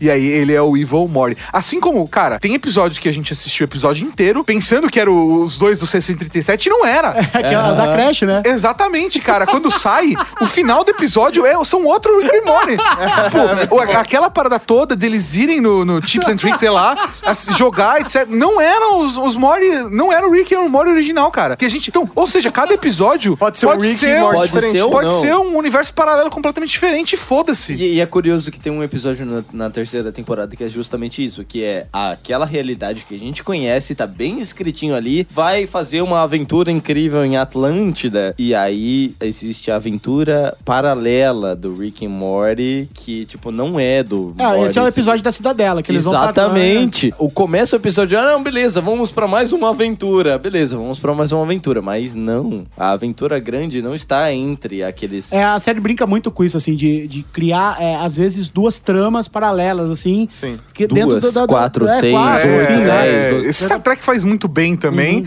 E aí o Rick and Morty extrapola essa parada. Pra mim, uma das mais fantásticas é a abertura daquele episódio onde eles vão pro spa. Que, assim, sem sacanagem, os primeiros 20 segundos do episódio dariam um episódio inteiro. Que ele faz toda uma construção. De, eles indo pra uma aventura, lutando contra o monstro, salvando a cidade, não sei o que lá. E depois de 20 segundos estão os dois na, na nave espacial chorando. Do, tipo, eu não tinha o menor controle. Eu não, sabia do que tava acontecendo. E aí foi quando eles finalmente decidem ir pra um spa e tirar toda, todo o problema que eles tinham na parada, né? Muito É bom. absurdo. Você citando isso me lembra de um dos maiores desafios de dublar Rick and Morty. É justamente o primeiro episódio da segunda temporada, onde existe aquele lance de dividir os pontos de, de realidade. Puta, fantástico. né? Que a Cara, tela vai sendo dividida. A tela vai sendo dividida em 2, 4, 8, 16. Peraí, isso é, o- essa é a terceira temporada. Não, da segunda. A segunda? É? Da segunda, o primeiro episódio da segunda, onde tava. Mas ele é, não- isso aí não é quando ele volta preso? Ou é? Não, é, é quando. Ah, tá, não, tá. tá. É quando ele divide aqui, até a Ah, não, tela tô divide em dois pontos. O né? terceiro, o primeiro da terceira é o do molho do McDonald's que ficou famoso. Ah, é, isso aí, Isso. isso. E a primeira da segunda é quando tá é, seis meses, o tempo parado e o. E eles o- tão voltando. O Jerry e a, e a Beth estão voltando pra casa, putos da vida, porque tinha rolado uma puta festa na primeira temporada. E na segunda temporada chega eles puto da vida, mas eles ficaram seis meses parados, sem eles saberem. E aí chega o, o, o Rick, a Summer e o, e o Morty, naquele caso, e aí eles não podem encostar nos pais deles, senão é. eles desintegram e tudo mais. Mas daí chega um momento onde existe um homem testículo, que é o, o, o, criador do tempo, né, sei lá, o administrador do tempo. E daí ele percebe que o tempo está sendo dividido em duas parábolas e tudo mais. E, cara, isso na dublagem foi muito intenso. Porque. Como que você começa... faz? Porque são, tem alguns momentos ali que são, tipo, sei lá, São 10 tipos de duas, quatro, oito telas simultâneas. E daí tem, tipo, Mortys brigando com a Summer. E aí tem um Morty em paz com a Summer, conversando normalmente com ela. Só que os outros nove não estão. é, Mas como que você fez? Você, tipo, fechou o zoom naquela tela e dublou só aquela tela e depois o, o cara da mixagem que se foda. Ou você recebeu o roteiro todo separado? Como que é isso? Não, não recebe tão separado assim. A gente teve que assistir várias vezes aquele trecho Meu pra Deus, ver cara. o que, se acon- o que acontece naquele momento exatamente. Pra e com daí, aquela telinha. E aí perceber pelo áudio eh, em que no original tem aquele momento que está duplicado, né? Triplicado, quadruplicado. E, e aquele momento a gente então precisa atuar da mesma maneira na dublagem. E aí tem uma das realidades que está em contraposição em relação a todas as outras realidades. Então aquilo precisa ser gravado separadamente e Nossa, o outro cara. duplicado. Cara, isso foi um trabalho. tipo, trabalho de três episódios num episódio só. Não, eu imagino, eu imagino, cara. eu E, imagino. e foi, e foi incrível, cara. Tipo, ter lidado com isso de uma maneira tão minuciosa, tão. Não, a gente precisa fazer isso que nem tá no original, cara. não, isso aí merece. Não, né? tem que ser mesmo. Sensacional. Mas essa teoria do Evil Mori, ela ganhou um- uma força na internet, assim, que é muito engraçado você ver as pessoas se debruçando em fatos, assim, pra isso é fato. Então, ah, tem aqui esse momento do episódio, que aconteceu tal coisa. E pra mim, a coisa mais legal e incrível dessa, dessa teoria é que ela começa na abertura, que é o quê? Quando a abertura do Rick e Morty é o Rick, o Morty. Quer dizer, toda a abertura ela tem várias cenas do, do- da, da temporada que em algum momento elas vão aparecer em algum episódio. Menos a primeira, a, a cena da abertura, que é ele correndo. E o Cthulhu também. Que é, que, que- E o Cthulhu no o- final. O Cthulhu, é, exato. É, o Cthulhu nunca apareceu. O Cthulhu é uma coisa que eu, tipo, eu tô esperando que apareça. É, isso não tem nenhuma teoria ainda. É, porque... Nenhuma, né? E aí, e aí o, Rick vaza no- no- pelo, pela arma do, do- de portal dele e fica uma hora ali. E aí os monstros pulam e cortam. E aí as pessoas teorizam que é o seguinte: de fato, o, o Rick, ele foi um pai presente, ele foi Avô, né? um avô presente também, né? E aí ele viu o, o Mori crescer, ele teve uma relação com, com o Mori de vô e tal. Ou talvez assim, pode ser que ele abandonou a filha, mas ele voltou pra se pra pagar o. Se ligou ao neto. Com, com o neto, enfim, ele viveu. E aí, naquele momento ali, ele abandona o neto dele. Né? Fudeu, fudeu, fudeu. Se- é, seja por maldade ou seja por um momento assim que ele simplesmente Pela abandona. necessidade. E aí aquele moleque, quando corta a cena, ali ele pode ter sobrevivido. E ali é o Evil Mori. Ele é o, o, o Mori original da... da, da- Que quer se vingar Que- ao, com o Ele, so- ele sobreviveu E a a- uma coisa que era é, impossível de E aí ele, sobreviver. com- ele quer simplesmente se vingar daquele avô, né? E ele se alia, ele pode. Ah, naquele momento, ele pode ter aprendido muita coisa com o Rick, porque ele cresceu. ah, Imagina assim, ele cresceu com a maior mente da, da É, história. não, e foi, em teoria, é o Morty que cresceu com o avô. É. Então, se ele fosse o único Morty que cresceu Eu com o avô... ele é, o cara, ele herdou a inteligência do avô. Ele é tão foda quanto, né? Quanto o avô. Sim. Então ele pode muito bem a ter aprendido ali se livrar daquilo, ele pode ter a sua própria arma de portal, a gente não sabe. E aí ali ele sobreviveu, então ele começa, ele talvez tenha perdido um olho e ele começa a buscar a vingança do avô. É, que na verdade, é, na minha opinião, pelo menos o tapa-olho, ele só existia não por conta do, do Mori não ter olho, porque no final do episódio ele É, tira. é, sim. É pra poder esconder o cabo de conexão ali, né? É, cara? exato, exato, exato. E aí ele vai, ele, agora ele dominou a cidadela, ele, ou seja, ele, ele dominou todos os Ricks de todas as Exatamente. Menos aquele que ele quer se vingar de verdade. Então é uma teoria assim que ela tem uma, ela tem uma base Não, é, lógica. se ela, se ela funcionar de fato, se for verdadeira. Na verdade, vai ser do estão só olhando e falando, deixa eu ver o que eu vou usar pro próximo roteiro. Quarta, mas- quarta temporada vem em mim que eu tô facinho, facinho. Mas né? posso falar a verdade? Pra mim é mais esperado que eles vejam o que os fãs querem e pô, mudem completamente Isso, é. e entreguem uma coisa tão, possível. tão foda ou mais foda, mas que os fãs não esperam, do que entregar o que os fãs esperam. É, mas isso é um bom mais pegada de, de, de Rick and Morty, É, mas saca? isso é um bom roteiro. Imagina se você vai assistir uma série e a série tem que ficar Atendendo. atendendo às suas expectativas. Ah, cara, mas isso acontece muito. Ah, pô, assim, Aconteceu com Game of Thrones. não, não, porque agora não tem, não tem mais como fugir. Game of Thrones não tem mais como fugir depois de tanto tempo. Tem, Ah, é, tem, tem, tem. Ah, e assim, é questão de você saber fazer um bom final ou não saber. Tipo, Lost, por exemplo. Lost é uma série foda, é, na minha opinião, é uma série muito foda. Mas o final não é foda. Eles estragaram no final da parada. E a gente que acompanha, que assiste todo, muita série, ou que tá envolvido com produção de conteúdo, de entretenimento, a gente consome tanto isso que é natural. Que você tá assistindo uma série em casa e você já sabe o que vai acontecer no terceiro episódio. Ou que tá assistindo um filme e com 15 minutos você já sabe o que vai acontecer no final. E já entende monte de coisa da trama. A parada foda é que Rick and Morty, na minha opinião, é uma das poucas séries que extrapolam num nível É. que até pra gente que já conhece a fórmula, surpreende. É Sim. porque eles fazem, é, que, a- que a gente falou lá no começo desse podcast, que eles entendem que eles são um desenho. Então eles podem fazer o que eles quiserem. E eles não vão ficar presos numa formulinha ali que toda semana eles vão entregar um episódio redondinho, etc. Não, vamos, vamos extrapolar isso aqui. A gente pode fazer o que a gente quer. Por que, que a gente vai ficar preso? Respeitando leis da física, que no- nesse universo aqui que a gente pode fazer o que a gente quiser. Por que a gente vai ficar fazendo a mesma coisa que as pessoas esperam que a gente faça? Então, assim, se eles chegar no- na próxima temporada e falar assim, mano, caguei pra negócio de Avermore. Não existe. Isso é, uma, Não existe. é uma ilusão de vocês. Caguei, caguei. Eles não é, fazer isso, é Pronto. sim. Eles têm respaldo. E tá liberado. É, é. Entendeu? Eles podem fazer isso. Não é igual Game of Thrones que o dragão que virou, né, pode voltar a ser normal. Eles podem fazer isso. A gente é um desenho, a gente fala o que a gente quer. Mas Pô, eu acredito no Ivan Mori. mas é não muito- na teoria, nele. é porque- Você votaria nele. Eu votaria no Ivan Mori. É muito Eu bom. também votaria. cara. É muito convincente. Porque, de verdade, assim, é, pra mim, uma das minhas teorias favoritas. Eu esqueci até minha teoria favorita. É favorita pra caralho. tá bebendo, velho. porra. Porra, foda-se. Você acabou de ouvir o Ultra Kick.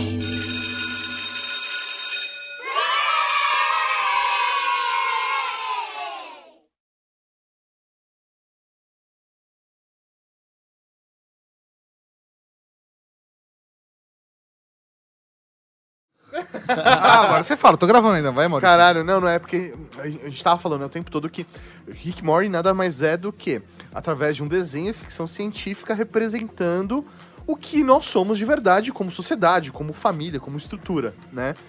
E, é- e tem um dos episódios que me representa, Olha só. que é o episódio Ah, Mas que porra tá acontecendo aqui, caralho? Puta que pariu! Explodiu o cara! Meu Deus do céu, o cara explodiu! O cara tá explodindo, o cara explodiu! O cara explodiu! Que porra é essa? Vocês me trouxeram aqui pra isso, o cara explodiu! Que porra é essa, cara? que, que porra é essa? que porra é essa? O cara explodiu na minha frente, você tá maluco? Vocês me trouxeram aqui pra isso! O cara acabou de explodir, meu Deus! Eu. ai, foi mal. É, Eu, eu te ajudo com isso, pode Dá um ser? jeito nisso, caralho! Você matou o Mauri, porra! Ah, é que eu, eu não sabia que eu ia me transportar no mesmo lugar. E Puta eu. que pariu! Puta que pariu! Calma, cara. Eu, eu, eu falo com o Rick. Eu dou, eu dou um jeito nisso. Meu Deus do céu, o cara acabou, o cara acabou de explodir na minha, na minha frente aqui! Vocês trouxeram aqui pra isso, o cara explodiu!